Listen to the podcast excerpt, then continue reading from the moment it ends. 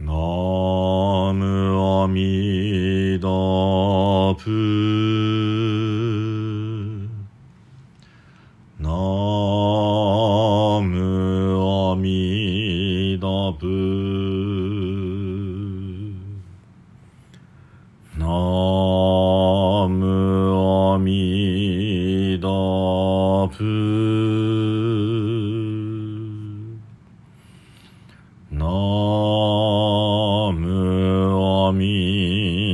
ミダブ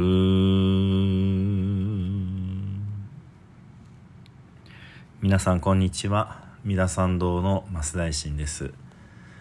今ね法話は新しいシリーズでえ6つの無常の歌というものをね一つずつ紹介しております。今日が2回目になりますね。この6つの無常の歌というのは、まあ、あの六時来山というね浄土宗で行う1日に6回阿弥陀様のことをおたたえする、まあ、メロディーのついた歌って感じですね。それをこうお唱えするご修行があります。その、えー一つ一つのですから、えー4時間おきにねイーブンにこう分けたらあるわけですけども4時間おきにまあ1時間前後のこの来参を行う。その最後にお唱えするのが無常下というものがあります。でこの六時来参はみんなで一緒にね修行してる人と一緒にお唱えするんですけれどもこの無常下になるとまあお同志様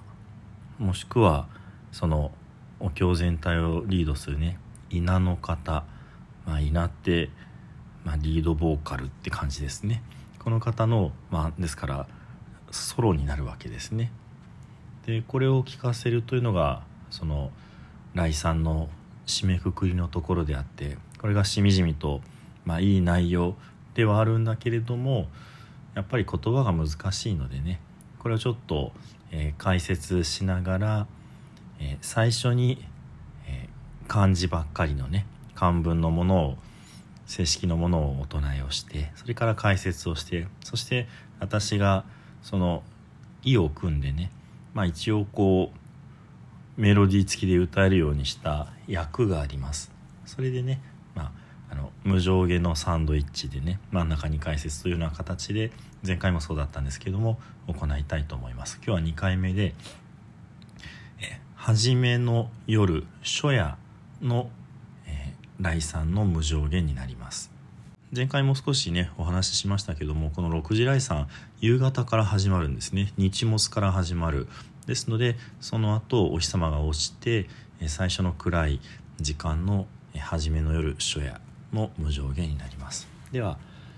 無上下からお唱えいたしますね。小衆東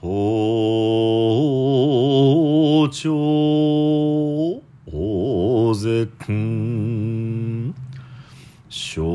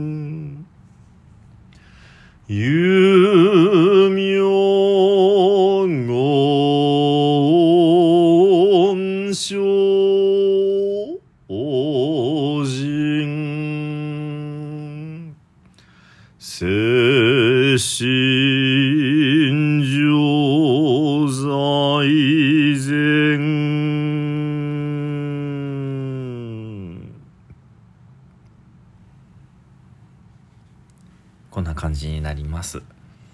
これでねあの六時来さんインターネットで今浄土宗大辞典って公開されています。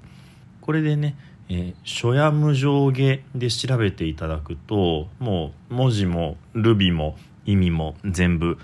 えー、出典まで書いてあります。ですので私も非常に参考になるなと思って読ませていただいてるんですけども。まあ、いかんせんこの英進法話は耳で聞くだけであの文字が全然わからないと思いますのでもしご興味があればそこも見ていただけると、まあ、より分かりよいかなというふうに思います。でね、えこの前回もお話ししましたけども無上下タイトルだけ中音、まあ、真ん中ぐらいの高さの音で音鳴らしてでその本文に入ると上音になるんですねなので急に高くなりますそして、まあ、メロディーのパターンはそんなに複雑ではないんですけどもまあ、なんというか詩吟の世界にちょっと似てるようなね感覚かなっていうふうに思います。で内容なんですけども、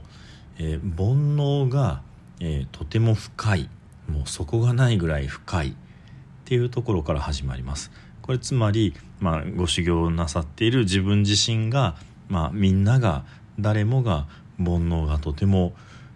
まあ底がないぐらい深いんだ。そして肉目が生じ生き死にですね。生まれ死ぬこと。生じの海も、えー、無辺ほとりがない果てがない。ですからまあ非常に私たちを取り巻いているものは仏様の世界からこう、まあ、うんと遠ざかるような状況の中にね、えー、私たちを、まあ、引き止めているって感じですね。そして、え3句目が「洞空千味流」「度はあの三髄をつけると「渡る」という字になります。えまあ普通の1度2度温度の「度」ですけども「えー、渡す」という意味があります。で苦しみの船洞空船、え、苦しみの船をこう渡すまあ出発させるのに、えー、未流未だ立たず、まあ、予定が立たない。だからこの煩悩と生き死にの、えー、深い深い海これを渡る船っていうのが未だ見つからない。というような状況なわけですね。ですから、まあ、苦しみの中で溺れているのが私たちであるそして運が行随面、えー、どうしてまあ、おちおちと眠ってなどいられようかっていう感じですね。運が行の行ってこれ楽しむという文字です。で楽しむという文字は実は3通り読み方があって3通りの意味があるんですね。まず楽しむ。え楽って読むと楽しむという意味になります。そして楽と読むと音楽の意味になるわけですね。まあもちろん楽しい音楽もいっぱいありますけども音楽の全てが楽しいというものとイコールではありません。意味が違うんですね。そしてもう一つこの「行」と読むとこれは「願う」という意味になるんですね。全く違う意味を持っている感じなんです。で運が行随面随面は睡眠ですので、えー、どうして睡眠を願うのかどうして寝ていられようかあなたは何で寝たがるの？っていうことを聞くわけですね。まあ、とはいえ私寝るの大好きですしあの修行の中で睡眠ということが非常に、まあ、煩悩とイコールで敵視されるっていう状況があるんですけど嫌だなって内心思っていますよ。まあ、修行にね集中する時にはその堕落をすることが良くない。眠ってしまうのが良くないという価値観があるということです。この六次来さんは厳しい修行ですのでその中でまあみんなをね励ますためにこういう言葉をまあ、使ってるっていう風にぐらいに思っておいた方がいいかなと思います。日常生活の中で寝ちゃダメだっていうことを言ってたら死んじゃいますからね。そして、えー、これらを踏まえて5句目が「有名言精進有名って勇ましいに、えー、獰猛なのも武々しいということですね有名って言葉は仏教でまあ普通は有毛って読むとこですけども仏教では有名って読んでこれはとてもこうパワフルにね、えー、突き進めるっていういい意味で使われます。で言精進言は努めるで精進はあの精を出して進む、まあ、仏教の努力ですので有名言精進も、えー、煩悩生き死にこういったものに、まあ、睡眠こういったものに惑わされずにどんどん突き進め頑張りなさいっていうようなそういう句になりますね。そしてこの6句目がちょっと違和感があるというか意外な感じです。え摂心常在禅という言葉で説はあの、えー、北節とかその摂の国の説ですね。これ接するであのまあ救うとか取るとかそういう意味があります。で摂心っていう言葉が、え、心ですね。心を取る心を、えー、取りこぼさないようにする。こういう言葉が仏教であります。この摂心っていうのはあの、まあ、浄土宗ではなくて禅宗で座禅をする時に自分の心をねふらふら逃げないようにしっかりこう、まあ、抱きかかえて座禅をするっていうような意味で摂心という言葉が使われます。でさらに、えー、常在禅で常に、えー、禅にあれあるようにっていうふうに書いててこの摂心常在禅っていう言葉は明らかに今現在の浄土宗の感覚ではなくてむしろこういう摂心とか禅って言葉は禅宗さんが使うような言葉なんですね。でこの王城来さん、えー、六次来さんっていうのは王城来さんという、えー、まあ、台本が書物があるんですけどもこれを書かれたのは中国の禅道大師という方で禅道大師はこの言葉をわざわざね、えー、足して使っておられるので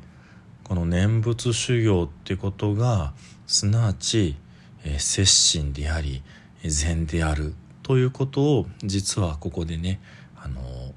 示しておられるなっていうふうに思います。今の浄土宗の中でこんな話は全然ねあの、まあ、取り上げられない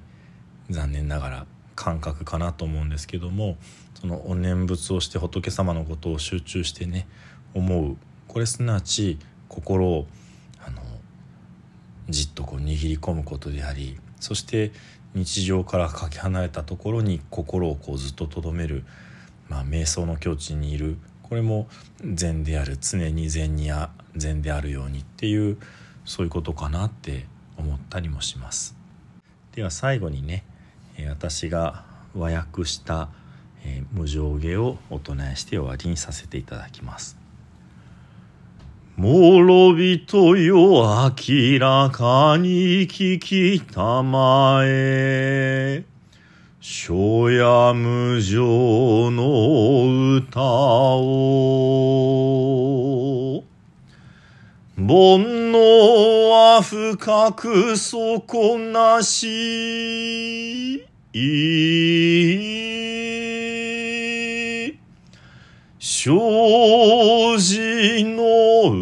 海にもそこはあなし。バックの船は未だ来ないのに。どうして気楽に寝ておれようか。勇ましく精進に努めよ。心を守って静けさにとどまれ。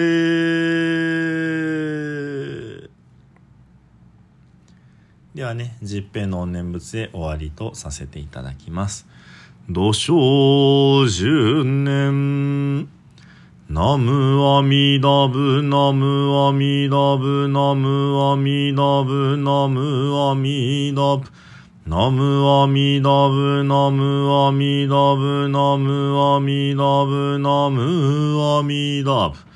ナムアミダブツナムアミダブ